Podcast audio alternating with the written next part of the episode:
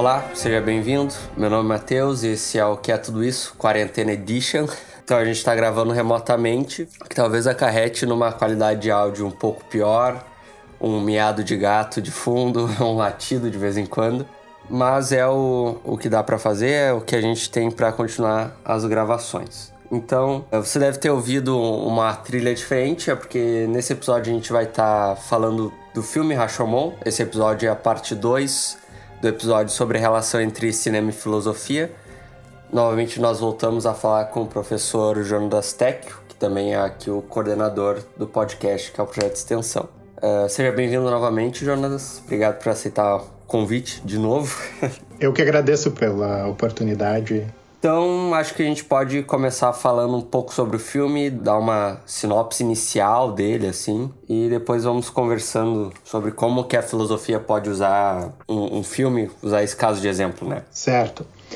Bom, sinopse inicial desse filme é extremamente difícil de dar, né? É, isso é parte da razão pela qual eu acho que ele é filosoficamente interessante, mas eu acho que a gente pode pelo menos oferecer um, uma espécie de como escada para ser jogada fora, o que, que, parece ser a sinopse inicial, e aí depois a gente pode falar um pouquinho mais os detalhes. Mas esse é um filme dirigido pelo Akira Kurosawa, foi lançado em, se não me engano, 1950, ganhou, ganhou vários prêmios e colocou o Kurosawa e o cinema japonês no, no mapa do mundo. Assim, foi a partir daí que o cinema japonês começou a ficar bastante Uh, conhecido. E nesse filme, o que acontece à primeira vista é que a gente tem, a gente começa vendo dois personagens conversando no, num portão que era o portão que dava acesso à cidade de Kyoto, né? o, o, portão Rashomon, um dos portões. E um, eles estão recordando de um acontecimento e os detalhes desse acontecimento é que são justamente a,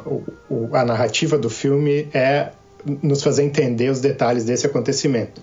À primeira vista, o acontecimento foi é um crime, é um crime envolvendo um bandido que é chamado Tajomaru, um samurai cujo nome a gente não sabe, e a esposa desse samurai. E o crime, à primeira vista, de novo, é um estupro. O bandido estupra a esposa e mata o samurai. Mas a gente vai ver que há diferentes perspectivas e diferentes maneiras de, de contar esse crime, e de acordo com quem conta, a gente vai ter uma versão ligeiramente distinta. Mas, mas então, para começo de conversa, o que a gente tem é um lenhador que, uh, ao entrar na floresta, teria descoberto o corpo do samurai, uh, os, as, as vestimentas da, da esposa, e que depois é convocado a ser uma testemunha num julgamento que a gente acompanha. E ele está contando para o sacerdote a história do que teria ocorrido, e a versão dele é essa, né, que, o, que o bandido teria uh, estuprado a esposa e assassinado o samurai no meio da floresta. Então, é, essa seria uma tentativa inicial de falar sobre a sinopse do filme, mas acho que a gente vai poder entrar nos detalhes depois. Né?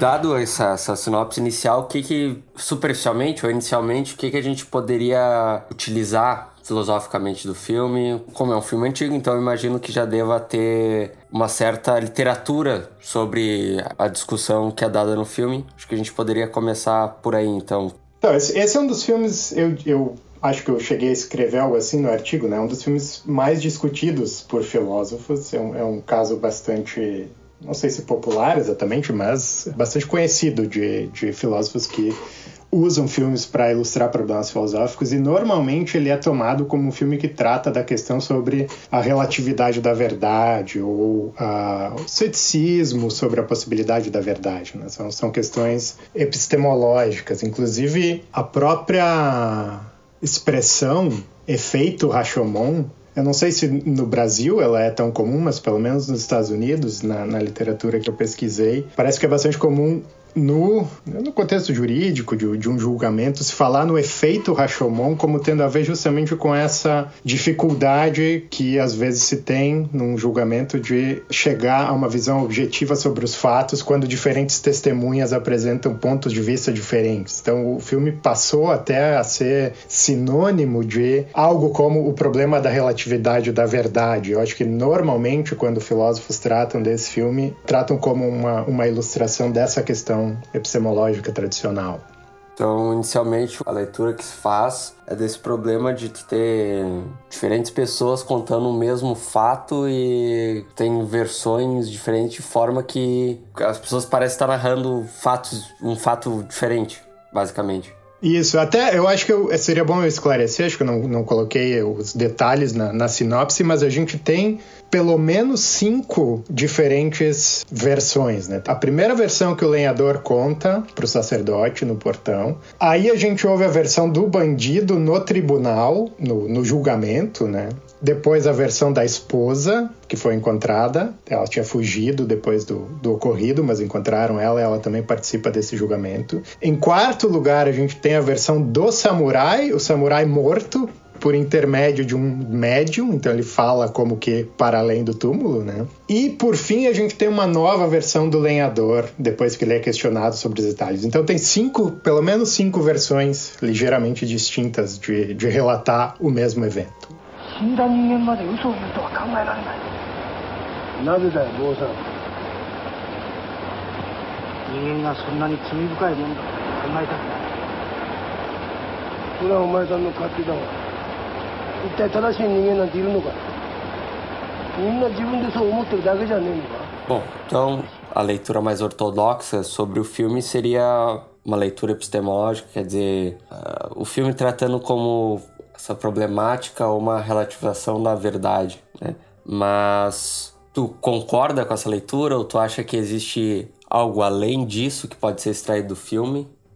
Eu, eu parcialmente concordo. Eu acho que o tópico da relatividade da verdade está presente no filme. A minha discordância é que eu acho que esse não é o elemento mais fundamental. Eu acho que o filme uh, toca em questões que tem a ver com a o que eu chamo ali de questões existenciais, né? Eu falo numa espécie de desafio existencial colocado pelo Kurosawa, que tem a ver em última instância com a ameaça do niilismo, com o que acontece com a humanidade ou com, com uma cultura humana em particular no filme, né?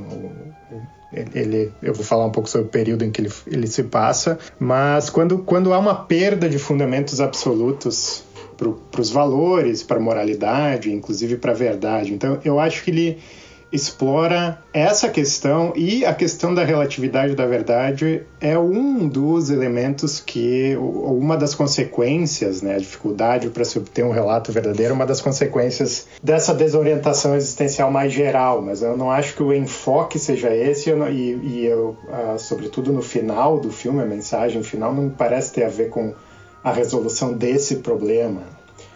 Ah, então, em relação a essa leitura, eu ofereço alguns. Uh, o que eu chamo de evidências externas, né? evidências que têm a ver com o contexto em que o filme foi feito, e evidências internas que têm a ver com a, com, com a leitura mesmo do filme. Uh, uma, a primeira evidência externa é uma passagem autobiográfica do próprio Kurosawa, em que ele uh, relata a dificuldade que ele teve para explicar a mensagem, o conteúdo do filme, até mesmo para a equipe né, de, de, diretores assistentes do estúdio que, que diziam que não conseguiam entender o roteiro do filme. Ah, eu cito uma passagem dele ali, mas ele basicamente diz que talvez eles não tenham entendido o roteiro porque eles não estão procurando a, a, a chave de leitura incorreta, que, o, que em certo sentido o filme, o roteiro parece complexo porque ele trata da complexidade da psicologia humana. Ele trata, talvez eu, eu, cite uma parte aqui dessa passagem do Kurosawa.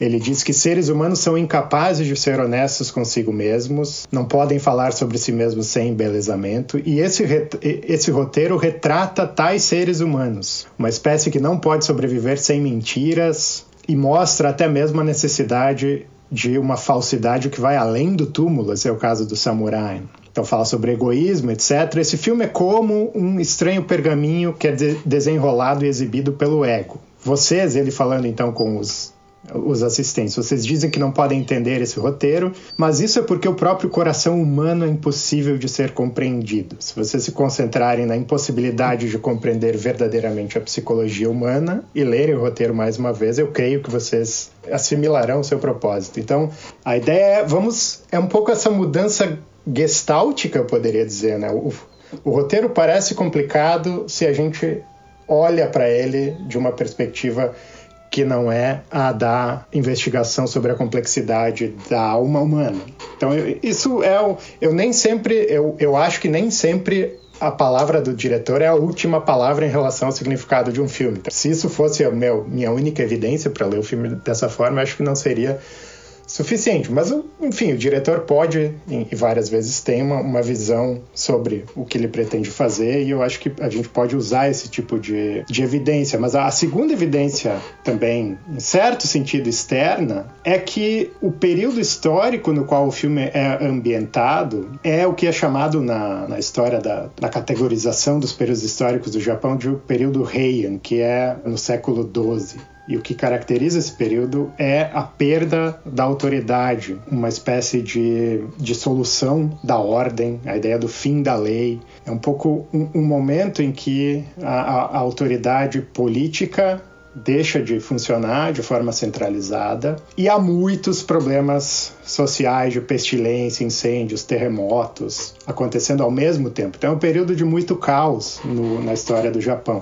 E em parte me parece que a forma como o portão que dá nome ao filme, o portão Rashomon, é uh, mostrado de, decaindo, parcialmente derrubado, é também uma, uma maneira de enfatizar que o filme se passa nesse momento de completa perda de fundamentos absolutos para a ação, não, não apenas políticos, mas é um momento de desorientação. Então acho que o filme vai tratar do que acontece com a, a, psicologia humana, com a alma humana num contexto como esse. Né? E, e, também é importante talvez lembrar que o filme foi lançado em 1950, então foi filmado após o final da Segunda Guerra, ainda no momento em que o Japão era ocupado pelos Estados Unidos. Então esse, isso também, é, como evidência externa, é um momento no qual o Japão, em certo sentido, se encontra num caos análogo ao do período Heian. Né? É, várias cidades destruídas pela guerra, a autoridade central, que era o imperador, foi deposto e é uma instituição gradual de uma democracia, mas, mas em grande parte como uma imposição dos Estados Unidos uh, ao terem vencido a guerra. Então, eu acho que o filme está ao mesmo tempo refletindo, acho que como todo bom toda boa obra de ficção, a, a mensagem do filme, embora seja colocada num período histórico anterior, é uma mensagem atual, é uma mensagem atual no período em que o Kurosawa faz o filme, mas eu acho que é uma mensagem atual para nós hoje também, inclusive agora, nesse nosso período de caos, não ainda e esperamos que não chegue a ser uh, no grau em que se encontra no filme, mas, mas por causa dessa pandemia, enfim, e, e, de vários conflitos que já vinham existindo na política, acho que a gente pode sentir um pouco dessa desorientação hoje também. Então o filme tem algo a dizer so, sobre nós, né? Ele é, ele é um clássico. おそらくそんな不思議な話はご存知あるまい。ええー、じゃあお前さんもその不思議な話というのを知ってるのかこの人と二人で この目で見この耳で聞いてきたばかりだどこでケビ石の庭でだケビ石 falou um pouco sobre a decadência do portão que, que o portão, o Rashomon ali, ele meio que que demonstre, né? Eu acho que a gente poderia falar um pouco sobre esses aspectos dos cenários do, do filme o que, que eles transpõem disso, né? Do, do, contexto. Esse cenário diz um pouco sobre os personagens ali, se o se os próprios personagens têm, têm algo a dizer eles mesmos, né? né? Não só o que eles estão falando, mas de repente o lenhador, por ser lenhador, ele tem uma perspectiva sobre a história, o, o bandido, sendo bandido, ele tem uma perspectiva sobre a história, uh, nesse sentido. Então, tem, o primeiro eu falei sobre o portão, a gente vê que uh, o portão e o, o que a gente vê desse mundo retratado do filme é um mundo despedaçado, né? um mundo em, em frangalhos, não, não apenas materialmente, mas também, eu diria, moralmente. Né? E to, todas as os laços de relacionamento humano, por, em parte por causa dessa dificuldade material, a gente vê que as pessoas estão passando fome, estão tirando pedaços do portão para fazer um fogo e se, e se aquecer, então é um período realmente complicado para todos os, os, personagens. Há também o fato de que o, o filme começa com uma chuva muito forte, um, uma certa escuridão, e eu acho que isso é em parte uma tentativa também de nos, nos colocar no clima de nesse, nesse clima de nesse clima pesado em que o melancólico, em que os, os protagonistas se encontram. Para além disso, tem o fato de que os acontecimentos centrais do filme, que são mostrados de várias maneiras, ocorrem dentro de uma floresta bem fechada. Então a gente tem um pouco essa ideia de que, talvez metaforicamente, a gente vê o lenhador entrando na floresta no início do filme, é como que uma forma de colocar isso junto com a trilha sonora. Enfim, sem ver o filme, isso talvez não fique claro, mas a, a impressão que a gente tem é que a gente está passando de, de um local mais, mais aberto e claro para talvez justamente justamente isso que o Kurosawa apresenta como uma, as profundezas da alma humana. Entrar na floresta é um pouco uma entrada, talvez, no nosso subconsciente ou, ou algo desse tipo. Né? Então tem, tem a floresta, tem o portão e tem também o outro cenário que a gente vê ah, numa boa parte do filme é o cenário que está acontecendo o julgamento. E o interessante da forma como essa sequência é filmada, ou essas, essa série de, de sequências, é que nós somos, nós espectadores, somos colocados como que na posição do juiz. Né? A gente não vê e não ouve o juiz. As perguntas que são feitas a cada uma das testemunhas. A, a, gente não ouve essas perguntas, as testemunhas ouvem e respondem como que diretamente para nós. Então nós somos colocados nessa perspectiva de um juiz tentando analisar os fatos objetivamente, sem envolvimento emocional, e é interessante que aí a gente tem basicamente um, um muro branco, né? um, é, um, é um cenário talvez eu diria ascético em alguma medida e por oposição ao cenário de envolvimento na floresta e do portão. E falando dos personagens em particular, a gente percebe, essa é um pouco a minha sugestão de releitura do, do filme, é que talvez numa primeira vez que a gente vê o filme e, e ouve esses cinco relatos que eu que eu mencionei no início, do lenhador, do bandido, da esposa, do samurai, e depois um segundo relato do lenhador, talvez não fique claro exatamente qual é o estado de ânimo de cada um deles ao contarem esse relato. Mas se a gente rever e pensar, depois que a gente já viu todas essas versões, tem uma ideia um pouco mais clara do caráter de cada um desses personagens, eu acho que vai ficar claro que os relatos são como que coloridos pela, pela moralidade, pelo, pela autoconcepção, pela autoidentidade de cada um dos personagens. Então, por exemplo, a forma como há um momento em que há uma luta entre o bandido e o samurai. Pegar só esse exemplo, talvez. Né? Quando a luta é contada pelo bandido, a gente percebe que o, a forma de expressão do bandido, quando ele conta isso no, no relato que ele dá no tribunal, ele se apresenta como corajoso, como alguém que tem muito, uma altíssima autoestima, alguém orgulhoso do que fez. Então ele conta a, toda a história, mas em particular a luta dele com o samurai, como uma luta que levou muito tempo, o samurai como sendo um oponente valoroso, ele nunca cruzou espadas tantas vezes antes com, com o samurai, mas que no final ele venceu. Então é, é uma forma de mostrar como ele é uh, tem expertise com, com a espada e, e, e, venceu esse grande samurai. Quando o samurai conta, a gente vê um pouco diferente essa, essa luta, né? A gente assiste a luta como que lembrada pelo samurai e o samurai, obviamente, se coloca na posição de alguém que tem coragem, etc. E quando a gente vê no final o lenhador, quando o lenhador finalmente diz que viu a luta, ele inicialmente diz que não viu, que só encontrou o corpo do samurai. No segundo relato, ele diz que viu a luta. E aí ele conta a luta, e a luta é completamente diferente. É, é um.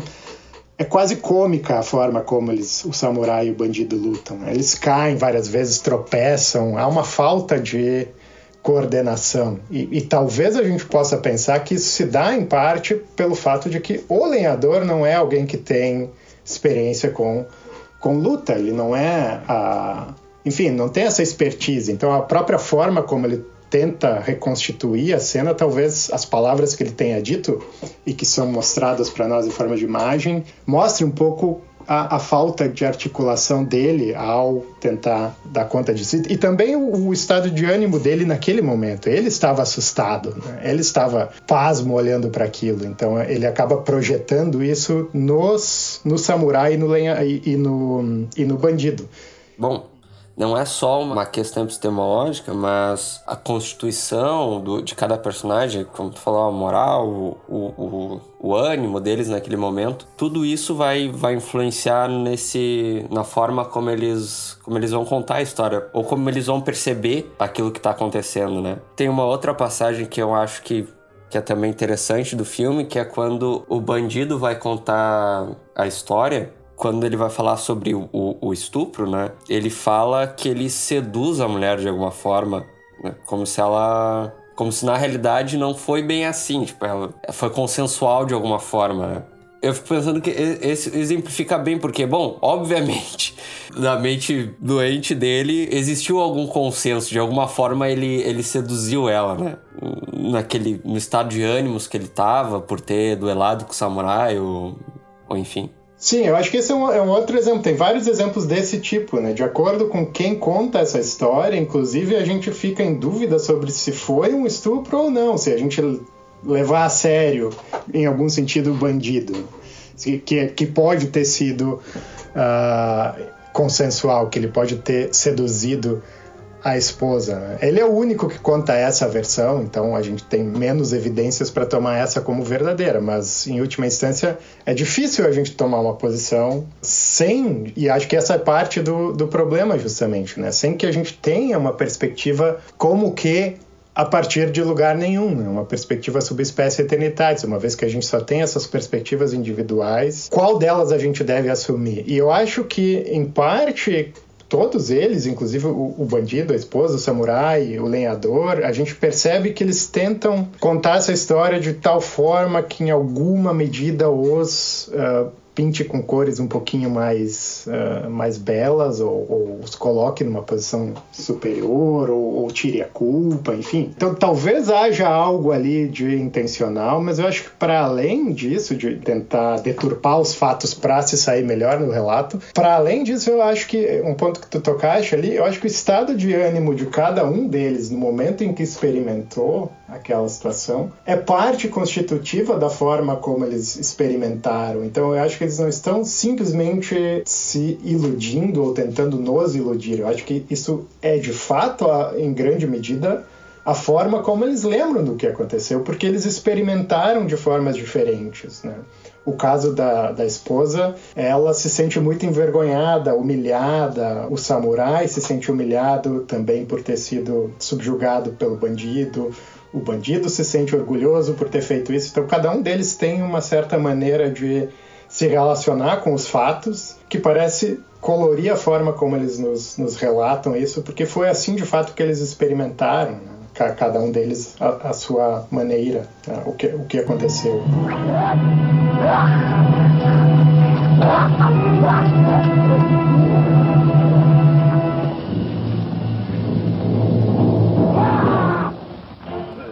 Se a gente tivesse que colocar uh num autor ou numa posição filosófica, né? A partir dessa leitura que tu tá fazendo, que autor ou que posição que tu tá, tá usando para para suplantar essa tua visão sobre o filme, né? Que não é só uma visão epistemológica, mas é uma visão mais existencial, mais abrangente, eu acho. Então, no, no artigo, isso talvez me permita voltar, quem, quem ouviu a primeira parte dessa nossa conversa, em que eu falei sobre as relações entre cinema e filosofia em geral, eu distingui maneiras de, de ler filmes filosoficamente. Uma delas é usando o filme para ilustrar uma questão, ou uma, uma posição, uma teoria. Não é isso que eu tento fazer, se eu sou bem sucedido ou não, não sei, mas de fato eu uso um autor em particular para dar um pouco mais de. para articular de forma mais clara essa leitura, que é o Heidegger. Então, a minha tentativa, o que eu tento fazer, na verdade, é usar algumas coisas do Heidegger para iluminar a minha leitura do filme e vice-versa. Eu acho que o modo como o filme apresenta essas condições da nossa experiência serve para iluminar a posição do Heidegger. Pelo menos é assim que eu penso na relação, uma relação de iluminação mútua. E o Heidegger fala sobre a importância sobretudo já, já começando no Ser e Tempo e em, em outras obras posteriores, na importância dos estados de ânimo uh, como algo que é constitutivo da nossa forma de, de estar ou de ser no mundo. Então, sem entrar em talvez muitos detalhes aqui, mas a ideia básica que aparece em Ser e Tempo é que nós, nós humanos, que ele chama de Dasein, a, a nossa relação mais fundamental com o mundo não é uma relação de distanciamento em que a gente percebe objetos com propriedades e nós somos como que sujeitos observando esses objetos, mas que, salvo em casos excepcionais, nós estamos em uma relação de envolvimento com as coisas. E nessa relação de envolvimento há uma unidade entre, entre aspas, termos que são não seriam os termos que ele usa, né? mas entre sujeito e objeto. Ou, na verdade, se desfaz essa dicotomia. O que a gente tem é o que ele chama de ser no mundo. Né? É uma, uma relação equiprimordial em que ah, as ferramentas que nós usamos num contexto de atividade prática são partes do nosso ser, são formas de expressar o nosso ser naquele momento. E em qualquer situação dessas vai haver algum tipo de estado de ânimo que que como eu estou colocando, isso é metafórico, obviamente, mas que colore a nossa forma de, de envolvimento com o mundo. Né? Então eu posso, se eu estou angustiado, por exemplo, que eu acho que é em grande medida a, o estado de ânimo colocado pelo filme, um estado de angústia existencial, eu acho que isso é em parte a, a, o que a trilha sonora, a chuva, o cenário nos, nos, nos, nos passam eu vou perceber o mundo, eu vou me envolver com o mundo de uma forma diferente do que se eu estou, por exemplo, esperançoso com o futuro ou, ou alguma coisa desse tipo, ou se eu estou com medo. Então, depende. E o estado de ânimo, para o Heidegger, isso é fundamental, não é meramente uma. Uh, não é subjetivo, não é uma, uma coloração subjetiva da experiência. Isso é parte constitutiva da experiência ela mesma. Então, é, é uma descrição objetiva da minha experiência, uma descrição que seja fenomenologicamente acurada do conteúdo da minha experiência, num momento particular, deve levar em consideração o meu estado de ânimo. E esse estado de ânimo não é algo sobre o qual eu tenha completo controle, e às vezes eu não tenho controle algum. Eu posso tentar mudar o meu estado de ânimo, mas a, a situação pode ser tal que isso seja difícil. Né? Eu acho que nesse filme, por causa do contexto histórico em que ele é, ele se passa, e por causa dessas pistas que a gente tem, cinematográficas mesmo, há claramente uma sugestão de que o clima é pesado, vamos dizer assim, a atmosfera é bastante pesada e de angústia e desorientação. O, o ambiente me influencia, o, o meu estado de ânimos e isso também vai mudar a forma com a qual eu vou, vamos dizer assim, experienciar o ambiente, vamos dizer. É isso, é por isso a ideia de uma equiprimordialidade, né? não há é, é uma via de mão dupla, vamos dizer assim. Né? O, o, o, conteúdo da minha experiência é parcialmente determinado pelo estado de ânimo em que eu me encontro no momento que eu tenho essa experiência. Eu acho que claramente cada um dos protagonistas aí apresenta um estado de ânimo distinto e, e, por isso tem uma experiência cujo conteúdo mesmo é distinto. Por isso que eu salientei, eu acho que não é apenas um relato que deturpa o que eles de fato experienciaram. Eu acho que em parte eles estão sendo fiéis ao à forma como eles experienciaram aquelas situações.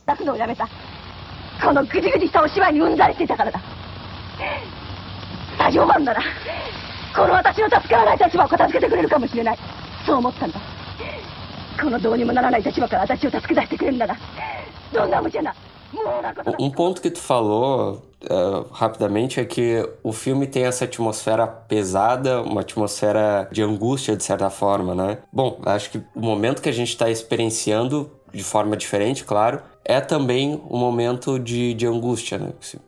Um certo medo do que vai acontecer, ao mesmo tempo que a gente não, não sabe bem para onde é que a coisa vai ir. Tu acha que o filme, ou de repente essa, essa leitura mais existencial sobre o filme, poderia nos auxiliar em alguma medida a pensar um pouco sobre o futuro, sobre ou, ou sobre a nossa situação atual? Eu concordo contigo que, e eu, eu falei isso no início, né? Agora, ao rever esse filme, eu acho difícil não fazer essa conexão com o nosso estado atual de angústia por causa dessa ameaça sempre no horizonte uh, da pandemia e, e o que, que, pode acontecer conosco, com nossos familiares. Então a gente pode pelo menos, em alguma medida, se colocar uh, na, na pele uh, dos personagens. E o que acontece, então, ao longo do filme todo, voltando para essa espécie de moldura do filme, que é a discussão entre o sacerdote e o lenhador no portão Rashomon, uh, eles estão discutindo o que, que aconteceu, afinal de contas. Né? Eles dizem lá no início que eles estão completamente perdidos, não sabem o que aconteceu, e no final,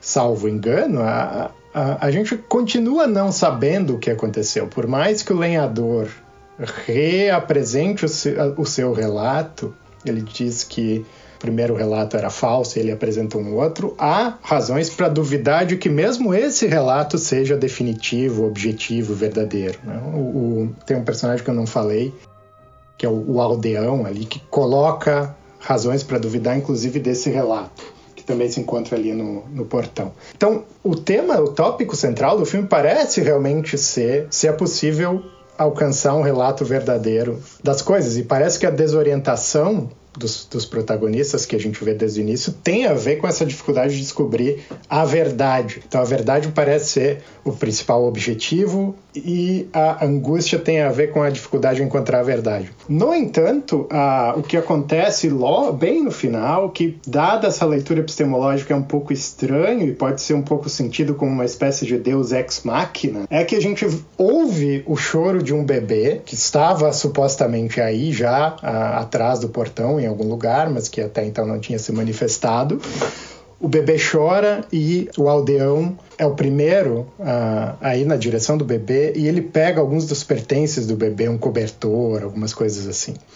E, e o sacerdote o, o, repreende por ter feito isso, e o lenhador basicamente diz que não é ele apenas que está sendo egoísta, ele, ele foi acusado de estar sendo egoísta, mas que todo mundo foi egoísta. Né? E aí ele fala que todo mundo até aqui, todo mundo que apareceu nessa história foi egoísta. O lenhador foi egoísta porque ele não apresentou certos detalhes da história, como por exemplo que ele teria pego a adaga que estava lá.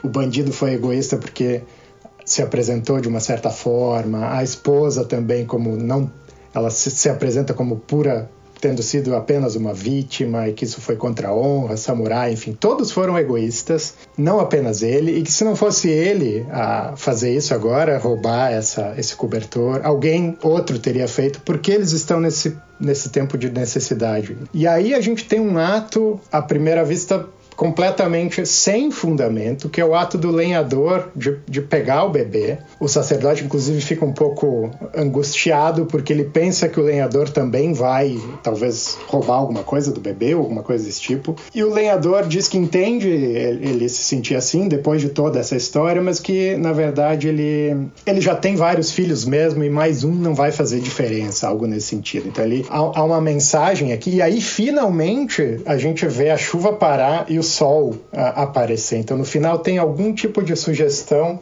de uma luz no fim do túnel, né? de, de, algum tipo de esperança na humanidade. O sacerdote diz isso no fim. Acho que a última, talvez, fala do filme é o sacerdote agradecendo ao, ao lenhador e dizendo que, graças a esse ato, ele talvez volte a ser capaz de, de, recuperar sua fé na humanidade que tinha sido perdida. Então, o que, que eu, me parece que está sendo sugerido nesse final é que, por mais que não haja uma solução teórica, vamos colocar assim, filosófica, para o problema da relatividade da verdade, mesmo que a gente esteja num mundo incerto, ações boas podem ser feitas mesmo que sem fundamento, vamos dizer assim. Né? Eu posso é, é uma espécie de, de salto de existencial, salto de fé, ou seja lá como a gente queira chamar essa ação ao final do lenhador, completamente altruísta e sem nenhum motivo ulterior. Então, os seres humanos são capazes de atos de bondade, até mesmo num contexto, e a gente sabe também, pelo que eu vi do lenhador, que ele é muito pobre, que, que a família dele passa por dificuldades, mas mesmo assim ele se sente compelido a salvar aquele bebê ali no final, mesmo após todas as acusações de que ele também não é perfeito, de que ele tem os seus problemas. Então, a forma como eu penso nisso, uh, eu, dada a minha leitura geral do filme, isso não é completamente uh, assim, pelo contrário, isso, isso não, se dissocia do tema geral do filme. Né? Me parece que que o filme tenta fazer é reorientar a nossa perspectiva em relação ao fundamento da existência humana. Ele, ele parece nos colocar no início na posição de alguém que pensa que a busca da verdade é a busca mais fundamental e que apenas quando tiver algum tipo de fundamento racional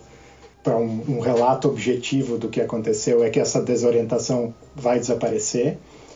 Então, a busca por algum tipo de, de perspectiva objetiva sobre espécie Eternitatis e a mensagem no final parece ser que não, não deveríamos esperar, isso não deveria ser uma condição para a ação humana, para a boa ação humana. Né? E que isso é sempre possível, mesmo num contexto de angústia, de desespero, de caos.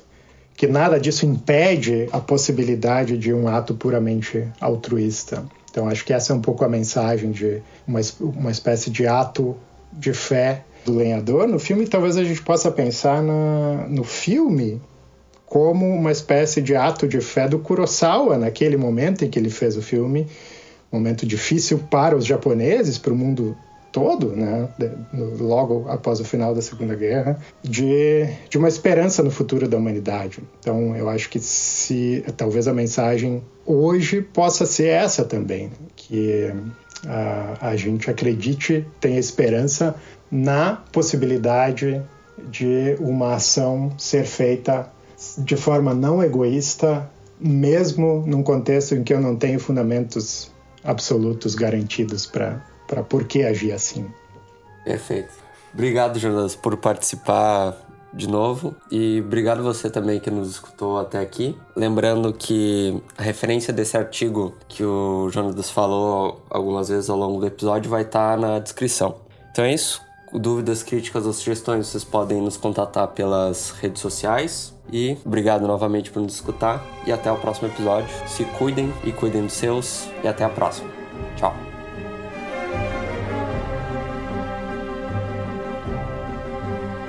Esse episódio foi editado por Joe Prats. Contato em arroba Joe Prats.